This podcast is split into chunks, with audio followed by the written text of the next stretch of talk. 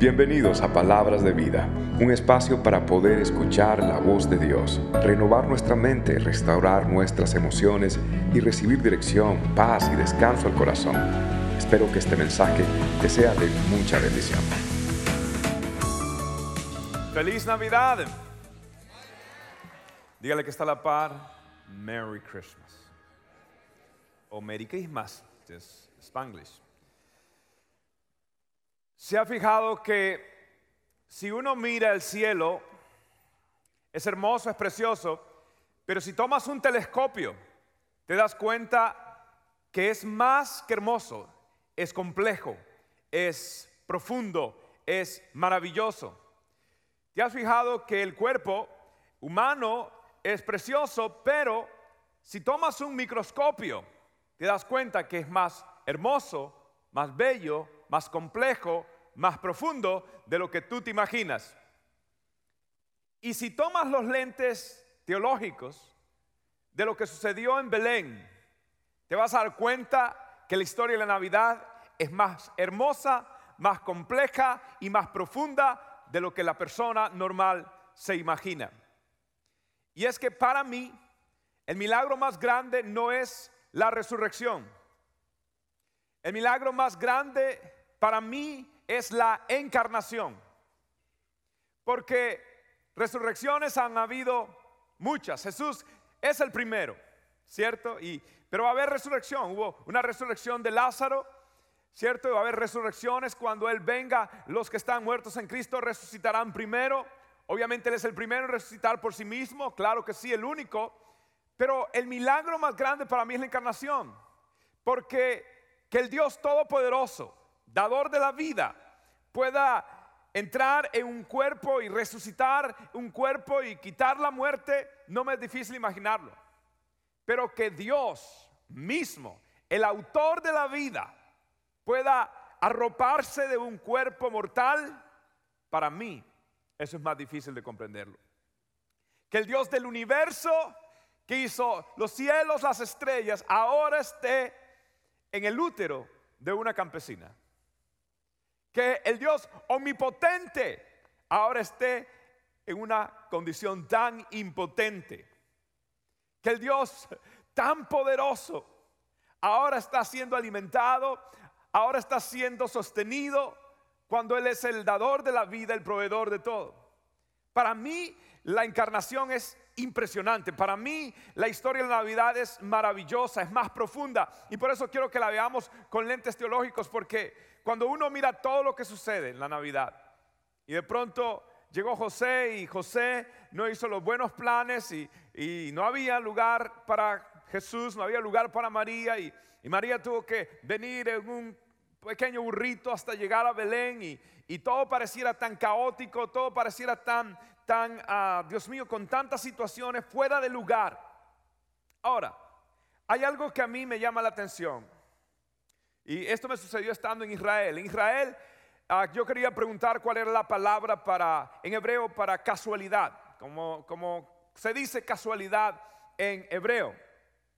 Y ellos me dicen, en hebreo no existe la palabra casualidad. En hebreo lo más cercano que existe es una palabra que se llama moedin. Moedin. Y moedin significa el tiempo señalado de Dios.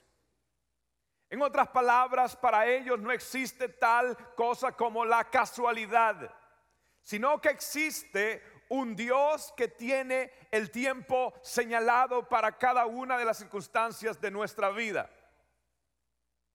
Tú tienes a un Dios que tiene señalado el día y la hora donde Él va a responder a tu oración. Tú tienes un Dios que tiene el día señalado, apuntado, separado, destinado para el momento que Él va a responder a las peticiones que tú le has hecho. Tú tienes a un Dios que tiene los días apuntados. David decía, mis días, mis días están, en, tus manos están mis tiempos. Tienes a un Dios que tiene todo cuadrado, todo medido, todo separado para un momento moedín, para un momento señalado. Y lo que sucedió en Belén era un moedín era un tiempo señalado por Dios. No fue que a Augusto César se le ocurrió que todo mundo tenía que hacer un censo y por eso tenían que viajar de Galilea hacia Belén. No, no fue nada más eso, sino que, que Dios lo tenía preparado. Y yo creo que en este año tu vida va a experimentar el Moedín, pastor. ¿Qué será cuando Dios va a contestar mi oración? Pastor, ¿cuándo el Señor me va a sanar? Pastor, ¿cuándo el Señor me va a proveer? Hay un moedín para este nuevo año. El tiempo señalado puede llegar y Dios va a cumplir su promesa una vez más. Y tú vas a decir, no fue la coincidencia, fue el tiempo señalado de Dios para darme la bendición cuando yo más la necesitaba en el momento más oportuno porque tengo un Dios que nada es accidental, que nada es por casualidad, que ninguna aparente falta de planeación como lo que sucedió en Belén realmente es algo que está fuera de los planes de Dios. Dios lo tiene todo planeado. Dios sabe el día, la hora, la fecha. Tú no te vas a morir antes de tiempo. Lázaro ya estaba muerto.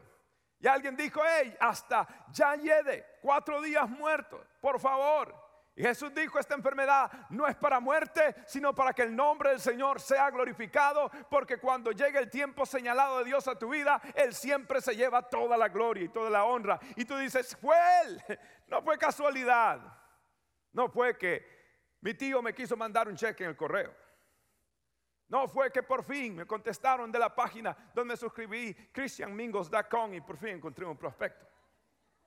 No fue que por fin el IRS se equivocó y me mandó plata de regreso. No fue que, no, no, no, no, no, no, no, way. Fue el moedín de Dios. Fue el tiempo señalado. Mi bendición viene y nadie me la puede quitar. Porque hay un moedín de Dios.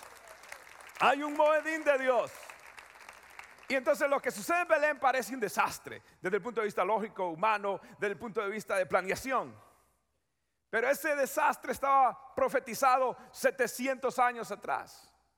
El profeta Isaías en el capítulo 69, 9, perdón, escribió estas palabras, verso 6. Quiero que se ponga de pie porque esta palabra es maravillosa. Yo quiero que usted la lea, yo quiero que usted la pronuncie, yo quiero que usted la viva. Isaías capítulo 9, verso 6, léalo conmigo. Esta es la historia previa a la Navidad que profetizaba de esto, que aparentemente era coincidencia, pero era un moedín de Dios. Dice, porque nos ha nacido un niño, un hijo se nos es dado. El gobierno descansará sobre sus hombros y será llamado consejero, maravilloso, Dios poderoso, Padre eterno, príncipe de paz. Hay que leerlo de nuevo. Sí que lo amerita, ¿cierto?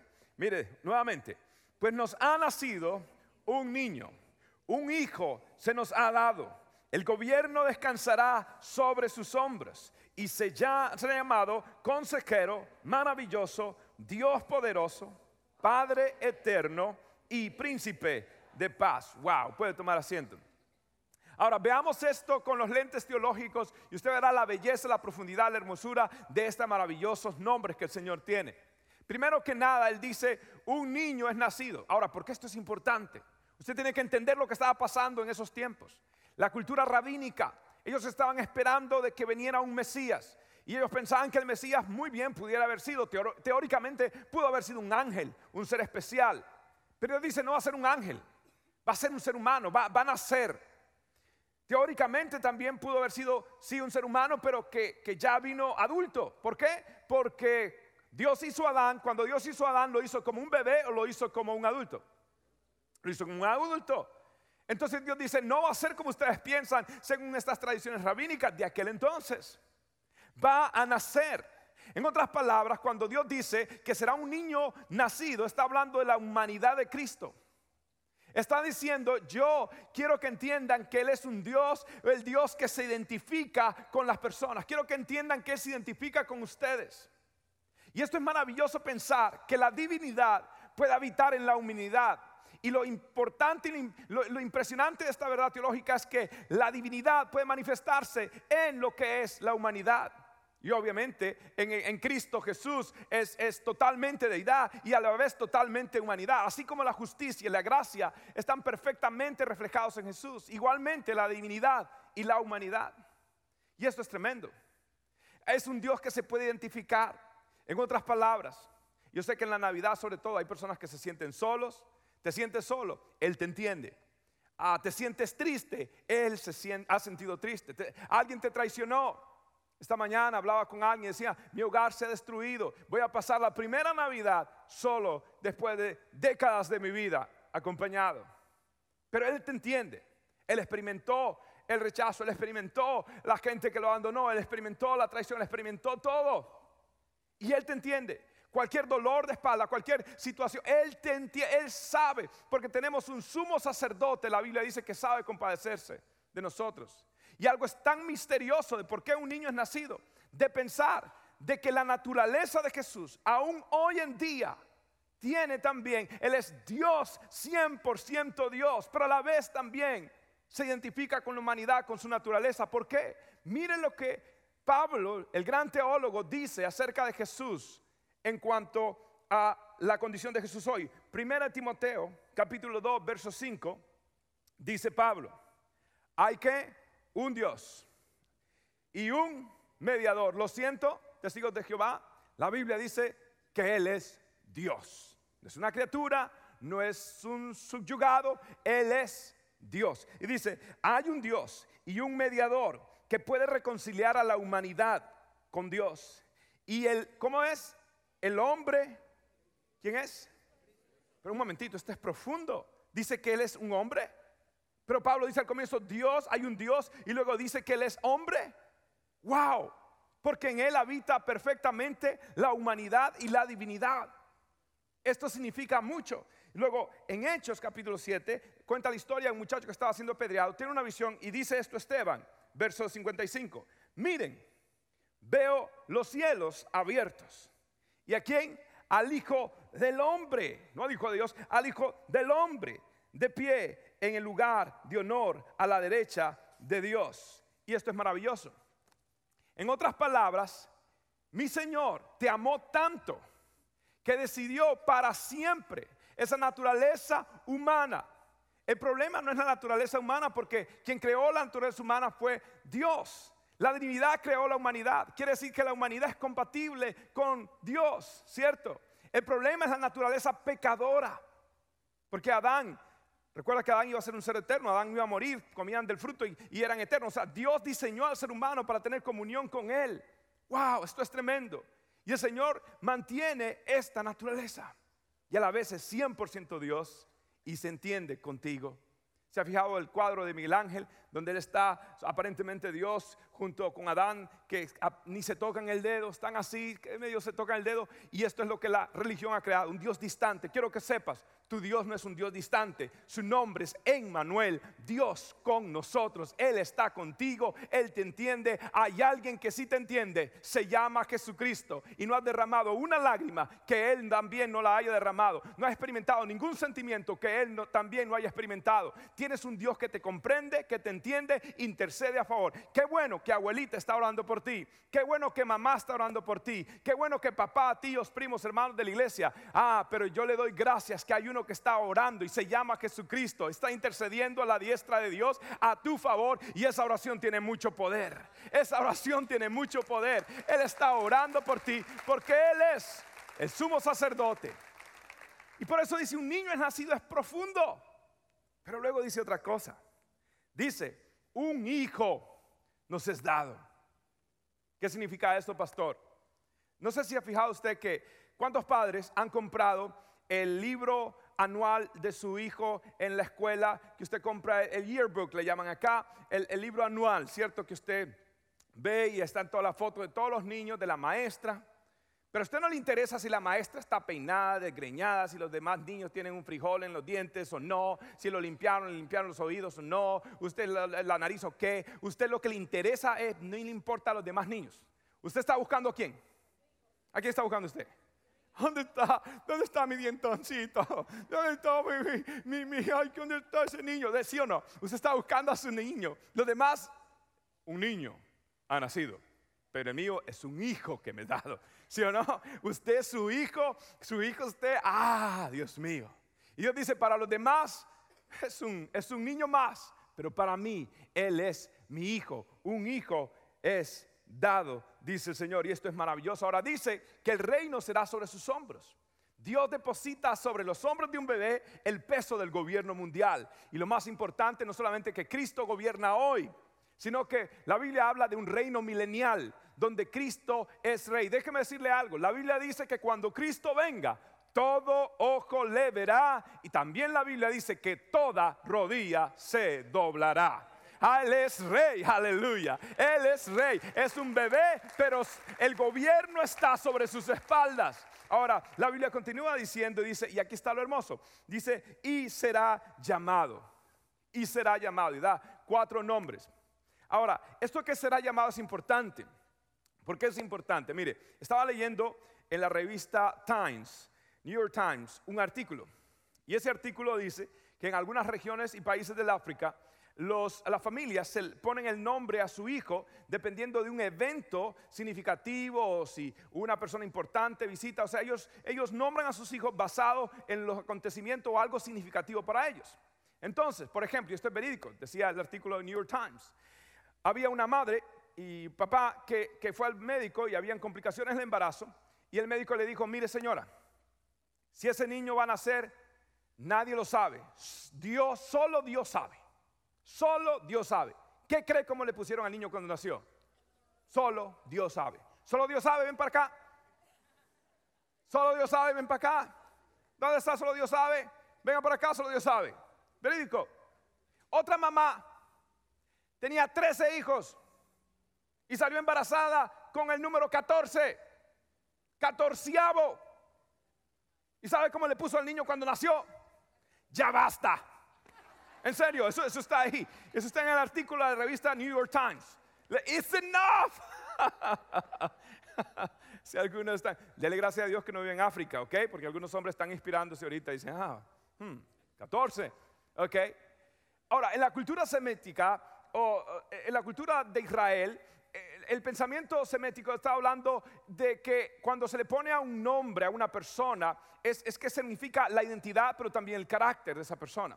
No solamente el carácter, sino los propósitos de Dios sobre esa persona. Por eso dice, llamará su nombre Jesús, porque Él salvará a su pueblo. Y el nombre de Jesús realmente en la Biblia, eh, en la Biblia hebrea, al Señor nunca se le llamó Jesús, es, es, un nombre griego. El nombre verdadero Jesús, los discípulos nunca le llamaron Jesús Jesús. El nombre que le llamaban era Joshua, Joshua, Joshua o Yeshua. Decían Yeshua, Yeshua. Ese es su nombre hebreo. Y Yeshua significa Josué. El verdadero nombre de Jesús, si lo quiere traer al, español, es realmente Josué. Y, significa salvación, significa Él salvará. Entonces, ¿por qué? Porque está hablando del carácter moral de Jesús. Entonces, cuando está hablando de esto, está hablando de algo tremendo. Jacob, recuerda, era un impostor y luego el Señor le cambia su nombre a Israel y le dice, eres príncipe. Entonces, ve usted los nombres que el Señor le pone a su hijo. Y el primer nombre, el primer nombre es este. Él será llamado un consejero maravilloso. Diga conmigo, un consejero maravilloso. ¿Sí o no que hay consejos que han sido maravillosos en su vida? Y sí o no que hay consejos que han sido destructivos en su vida. ¿Alguna vez le han dado un mal consejo? Sí, pastor, miren. Estoy casado. Este, eh, mire, mire, este. ¿Alguna vez le han dado un mal consejo? Ese sería bueno. Eh, ¿Alguna vez le han dado un mal consejo usted? ¿A cuánto le han dado un mal consejo? Ah, sí. Tremendo. ¿Y sí o no que hay consecuencias por los malos consejos? Oh, hay malas malas consecuencias. No, no piense en nadie, ok. Hay malas consecuencias por los consejos malos, ¿sí o no? Entonces, ¿sabe usted que todo lo que es mal en la sociedad, toda la caída, todo el pecado, ¿sabe cómo comenzó la destrucción de la humanidad? Por un mal consejo. Sí, Satanás aconsejó mal a la mujer y le dijo, come. Mi hermano de mañana me decía, pastor, no solo en el Génesis, todavía cada vez que hablo del refrigerador, el diablo me dice, come. Ah, este, le dijo, come, come. Y, y lamentablemente fue un mal consejo. Pero déjeme decirle, si un mal consejero destruyó a la humanidad, tiene sentido de que el buen consejero restaure la humanidad y su nombre es el consejero maravilloso, el Hijo de Dios que da consejo sabio, que da consejo maravilloso y que cuando uno lo obedece uno se queda, ¿sabe cómo se queda uno cuando Jesús le da un consejo y uno lo hace, uno se queda, ¿cómo se queda uno? Maravillado. Uno dice, oh Dios mío, yo no tenía la menor idea que algunos de ustedes, sobre todo nuestra experiencia de hispanos inmigrantes, ¿cierto? Eh, ¿Quién fue el que te puso ese deseo de pronto de irte a los Estados Unidos? ¿Cierto? Eh, tú estabas bien, tú estabas tranquilo, sabías que había una nación allá en el norte, pero, pero un día te entró la picazón, un día te entró el, deseo y, y mira todo lo que Dios ha hecho. Mira todo lo que Dios ha hecho. Mira todo lo que Dios ha hecho en tu vida. ¿Y tú cómo te quedas hoy? Te quedas maravillado villado. ¿Sí o no que tú conoces Digamos, tú regresas a tu pueblo y te ha tocado y regresas al barrio donde tú estabas y tú miras y tú dices, oh my God, Dios mío. Ya no dice Dios mío, ahora dice uno, oh my God. Oh my God. Gente, ¿qué dijiste? Oh, no, no excuse me, eh, es que se me sale, tú sabes que estoy, ya tú me ves todo así, todo rubianco, y es que, me está pegando. Ok, la cuestión de que, de que si te, has quedado, te has quedado tú asombrado y tú me dices, wow, gracias Padre. ¿Sí o no? Y de pronto ves a tu amiga de toda la vida y detrás de ella 14, 14 así en, fila y tú dices, ay Padre, gracias Señor. Y ya sabes cómo se llama el catorceavo, ya basta. Ok, entonces tú te has quedado maravillado. Más de algunos, algún, algún amigo tuyo ha terminado en la cárcel, algún conocido de la infancia. ¿Alguno te ha quedado maravillado? ¿Sí o no? De que cómo terminó su vida. Y tú miras tu vida y dices, mire yo, sé que de pronto no tengo todo lo que quiero, de pronto no tengo la plata que quiero, de pronto no tengo la casa exactamente que quiero, de pronto no tengo esto, no tengo lo otro, pero déjame decirte algo. Dios ha sido demasiado bueno y maravilloso contigo. Dios se ha pasado contigo. Él es maravilloso, consejero. Ay, olvídate lo que te van a regalar en Navidad. No importa si en el arbolito de Navidad no te dan nada. Tranquilo. Lo importante, tú tienes a Cristo Jesús. Aleluya. Celebra que tienes a Él tienes la vida, tienes a Cristo. Eso es todo. Jesús, su nombre Jesús, maravilloso consejero. Y si te sientes solo, tranquilo, cómprate un peluche y, No, no, no. Si usted está solo en esta Navidad, quiero que sepa que aquí hay familias que están dispuestas a invitar a personas que no tienen dónde ir. ¿Alguna familia de la iglesia está dispuesto a, a, invitar a alguien que no tiene dónde ir? Levante la mano, algunas familias. Mire, si usted está si usted no tiene dónde ir, mire bien esas manos. Mírelo bien, no va a hacer que usted sea una persona. ¿Me entiende? Que voy a ir a esa casa. ¿Qué si usted termina haciendo la cena? Uno nunca sabe. Entonces, mejor asegúrese, mire bien y diga. Pero lo que quiero decir es esto: Dios ha sido bueno. Y tú te quedas maravillado del consejo de Dios. Cuando Jacob tiene esta lucha con el ángel y le pregunta, ¿cuál es tu nombre? Y el ángel dice, ¿por qué preguntas mi nombre? Que es maravilloso. Porque Él, es un consejero maravilloso. La Biblia dice que el Espíritu Santo nos guía a toda verdad. Y Él te aconseja. Y Él te guía. Y de pronto estás en una tienda y Él te habla. De pronto estás en otro lugar y Él te habla. Hace poco estábamos con uno de los niños en, en Marshalls, ¿cierto? Ahí Dios me habla en Marshalls a mí. Y recuerdo que estaba acá y estamos queriendo comprar un zapatito para él y de pronto sentí algo, algo que no entendía y me quedé callado y de pronto a aún mi hijo pequeño se quedó callado, no sé, estábamos como Dios hablando algo y de pronto pasa una mamá con un grupo de niños y, el niño le dice, mami, mami, dame estos zapaticos. Dice, ¿cuánto cuestan? a 12 dólares. La mamá dijo, no, solo tengo para 10 dólares. Y eso, y me quedo viendo con Gaby. Y, Gaby entendió. Y dijo, papi, ¿qué hacemos? planeamos algo, hicimos. Y cuando yo miré a esta señora salir con su niño, con sus zapaticos, y la felicidad en el niño, dije yo, Dios, tú eres un consejero maravilloso. Y ese mismo, salimos de allí, teníamos hambre, nos paramos en un subway, y en ese momento íbamos bajando, y de pronto sentimos, siento no bajarme. Digo, qué raro, vengo a comer y, vengo, y, no sentí bajarme. Y de pronto de verdad siento que debo lock the doors, eh, eh, cerrar la puerta, ponerle candado a la puerta del, carro y lo hice, va. Y en el momento que lo apreté, un hombre agarró la puerta donde estaba mi hijo menor y empezó a golpearla queriéndola abrir. Eso fue hace dos semanas atrás. Y me quedé y salimos, salimos, oh claro, el Señor me habló y cuando vi aquello, patitas, ¿a qué te quiero? Que ahí no había que orar, ahí hay que salir huyendo. Ok, pero, pero lo que quiero decirles es, wow.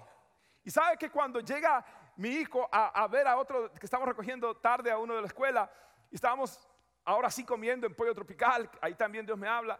Este, eh, yo le dice mi hijo al otro, dice, The Holy Spirit is real, el Espíritu Santo es real. Yo decía por dentro, yes, a eso se trata.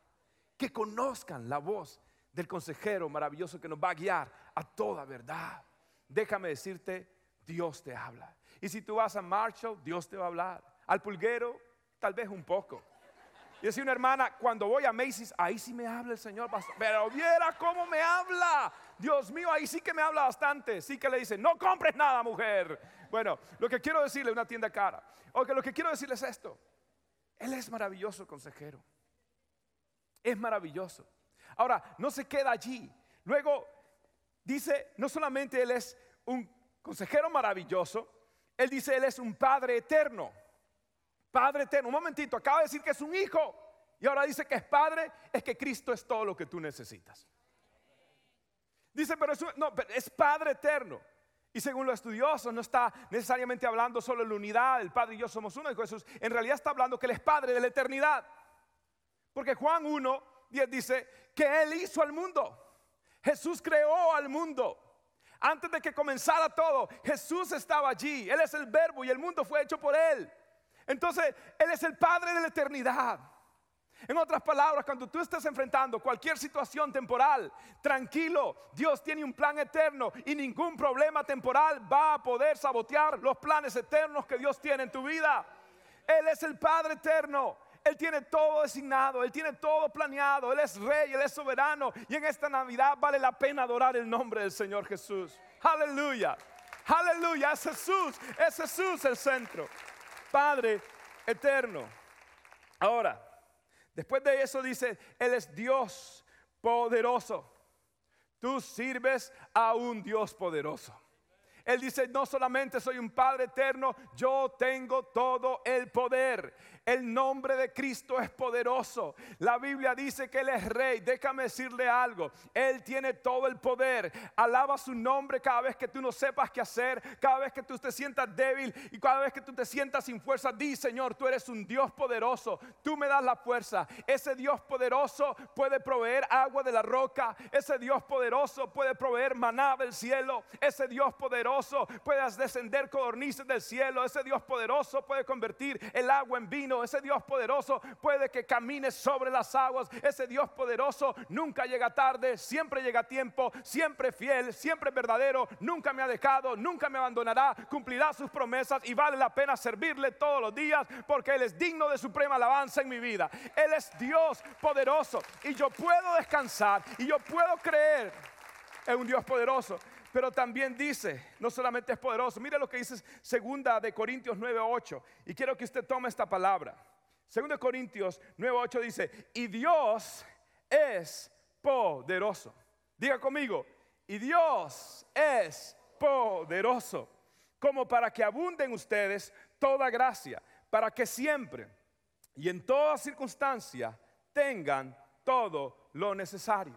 Pablo dice, "La razón que tú tienes todo lo que tú necesitas es porque Dios es poderoso. La razón por la cual usted puede tener esperanza es que Dios es todopoderoso. La razón que usted puede seguir confiando es que Dios es todopoderoso. La razón, y si no me cree, mire lo que dice Pablo más adelante en Efesios 3, verso 20. Y este texto si hay un texto que usted se debe memorizar, debe ser uno de estos textos. Mire, Efesios 3:20, dígalo conmigo, créalo, digiéralo, decláralo, apropiese. Esta es la palabra de Dios. Déjeme decirle, no hay poder en lo que yo declaro, pero sí hay poder en lo que Dios declara. Y mire lo que Dios dice. Efesios 3:20 dice, y aquel que es poderoso para hacer todas las cosas mucho más abundantemente de lo que pedimos o entendemos según el poder que actúa en nosotros. Yo quiero que lo lea conmigo, dígalo, dígalo pero de verdad con fe. Uno, dos, tres. Y aquel que es poderoso para hacer todas las cosas mucho más abundantemente de lo que pedimos o entendemos según el poder que actúa en nosotros. Alguien tiene que volver. Leanlo de nuevo, eh, que su espíritu lo, lo disierna. Uno, dos, tres. Y aquel que es poderoso para hacer todas las cosas mucho más abundantemente de lo que pedimos o entendemos según el poder que actúa en nosotros. Aleluya. Aleluya. I love the word of God. Me encanta la palabra de Dios. ¿Usted lo entiende? Y aquel que es poderoso para hacer mucho más abundantemente de lo que pedimos o entendemos según el poder que actúa en nosotros. You got the power. Tú tienes el poder. El Espíritu Santo mora dentro de ti. ¿Qué idea tenía Josué cuando le pidió a Dios algo? Y en su pequeño concepto dijo, Sol, detente en Gabaón y tu luna en el monte de Gilgal. ¿Qué idea tenía Josué de que Dios tenía que parar los movimientos de rotación, los movimientos de traslación, 167 mil millas por hora, los campos magnéticos que gobiernan los límites del mar. ¿Qué idea tenía Josué de que Dios podía hacer eso? Pero Josué, tú me pides una oración y tú no tienes ni la menor idea de todo lo que yo estoy haciendo detrás del telón para hacer esa obra. Pero Josué, tú no tienes la menor idea que me estás pidiendo, pero yo soy un Dios poderoso y tú no entiendes todo, pero quiero que sepas que yo hago más abundantemente de lo que pides o de lo que entiendes según el poder que actúa en nosotros. Pedro, tú no tienes la menor idea que es caminar sobre las aguas y todas las fuerzas y toda la ingeniería de la creación que yo tengo que hacer para este milagro, pero pero yo soy más poderoso de lo que tú pides o de lo que tú entiendes. Tú estás pidiendo que Dios haga un milagro inmediato, pero Dios es más poderoso, más abundante lo que tú entiendes, de lo que tú pides. Y es que Dios está tomando su tiempo para que no suceda en tu tiempo, sino suceda en su tiempo, el Moedín de Dios. Porque cuando Él lo haga, nadie se le va a poder quitar la gloria, porque Él está haciendo más abundantemente de lo que pedimos o entendemos. Servimos a un Dios poderoso, servimos a un Dios sabio, servimos a un Dios soberano, servimos a un Dios, wow, aleluya, grande grande. Y será llamado su nombre, consejero maravilloso, Padre eterno, Dios poderoso, príncipe de paz, príncipe de paz. Esto es maravilloso para mí, puede ponerse de pie en esta noche. Me da tanta, tanta alegría, tanto seguridad saber que nosotros servimos a un Dios poderoso, a un Dios eterno, a un Dios que es príncipe de paz. ¿Por qué, pastor? Él dice no solamente paz, él pudo haber dicho un Dios de paz, no, él dijo, él es príncipe. La palabra príncipe tiene que ver con principado. La palabra principado tiene que ver con gobierno. La palabra gobierno tiene que significar control. La palabra control significa soberanía. En otras palabras, Él es un rey soberano y debido a lo que Él es, debido a que Él es un príncipe, yo puedo tener la paz. Debido a que Él está en control de todo, yo tengo la paz de Dios. Y cuando tú piensas que no importa lo que estés pasando, que Dios tiene todo el control de todas las cosas, cuando tú estás pensando en tu situación y dices, no importa lo que pase, Dios tiene el control. Cuando tú piensas todo esto, ¿tú qué vas a experimentar? Vas a experimentar la paz del Señor. Porque te das cuenta que Él tiene todo el control. Y Él está diciendo, si te sientes confundido, Él es un consejero maravilloso. Si te sientes débil, Él es un Dios poderoso. Si sientes que los problemas temporales te afligen, Él es un Dios eterno. Y si sientes aflicción y angustia, Él es el príncipe de la paz. Servimos a un gran Dios. Y en esta Navidad le damos la honra, la alabanza al Dios eterno, al príncipe de paz, al Padre eterno, al Dios poderoso, al consejero maravilloso. Padre, gracias. Es más allá de lo que pedimos o lo que entendemos, siempre estás haciendo algo que yo no comprendo. A veces me hundo, a veces me angustio, a veces me afano, a veces me siento contra la espada y contra la pared. Es que se me olvida quién es a quien celebro en esta Navidad. Basta un telescopio para ver la grandeza, la belleza del espacio sideral Basta un microscopio para ver la complejidad, la belleza, la hermosura, lo profundo de los organismos que operan en nuestro cuerpo terrenal.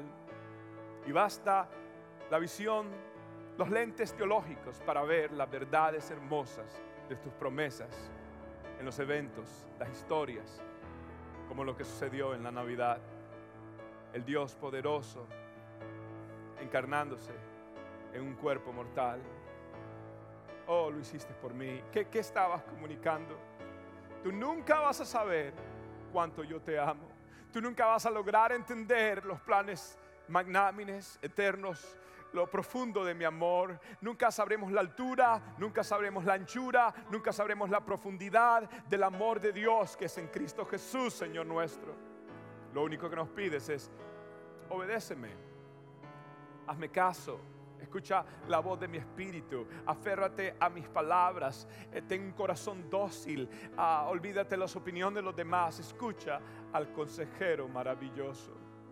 Señor, tú has sido maravilloso conmigo. El 2015 está llegando a su final. Y yo puedo decir, Ebenecer, Ebenecer, hasta aquí me ha ayudado el Señor. Tú has sido bueno. Me quedo maravillado y quizás nunca voy a saber que me libraste de muerte, me libraste de peligro, o que las circunstancias que yo atravesé me pudieron llevar a un estado de locura, como ha sucedido con otras personas, padres o madres en situaciones similares conmigo. Pero tú a mí me guardaste, tú a mí me cuidaste, me tuviste paciencia cuando me desesperé tuviste paciencia para moldear mi corazón, para llamarme a ti, para acercarme a ti, para creerte. Y hoy puedo decir que en el nombre de Jesucristo está todo lo que yo necesito. Puedo decir, en el nombre de Jesucristo está todo lo que yo necesito. En el nombre de Jesucristo está todo lo que yo necesito necesito.